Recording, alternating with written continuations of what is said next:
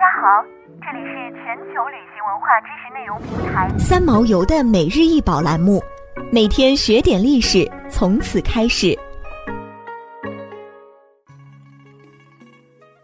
每天学点历史，从每日一宝开始。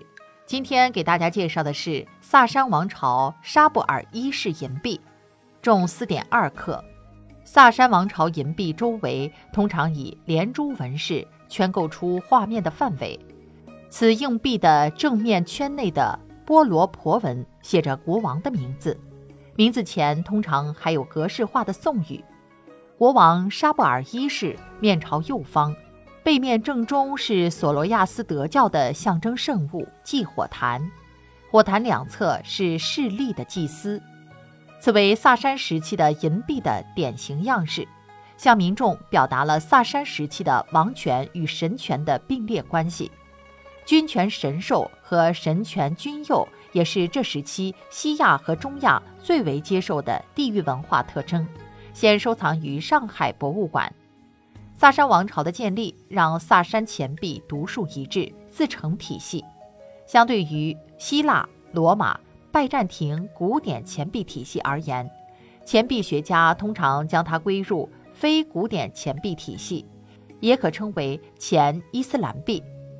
沙普尔一世（公元241至272年）是阿达希尔一世之子，继承父制，不断扩张。在他执政期间，兴建了许多水利工程和新城市，同时大力推行。索罗亚斯德教又称拜火教，这在他的钱币上能体现出来。对于其他宗教，他则表现出了令人惊异的宽容，并且经济上有较大发展，所以制造出了一批精美的钱币。萨珊王朝的钱币材质以银币为主，铜币较少，金币更少流通，大都作为赏赐之用。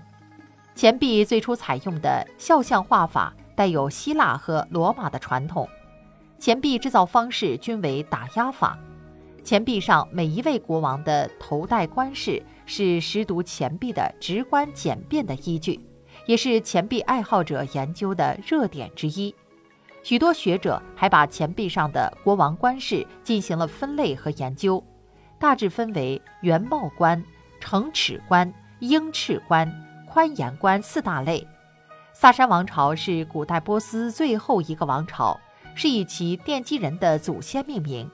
而萨珊钱币，即便不是像后世的西班牙钱币那样以贸易货币形式流通进入中国，但也是作为一种颇受欢迎的储值商品而被贩卖窖藏。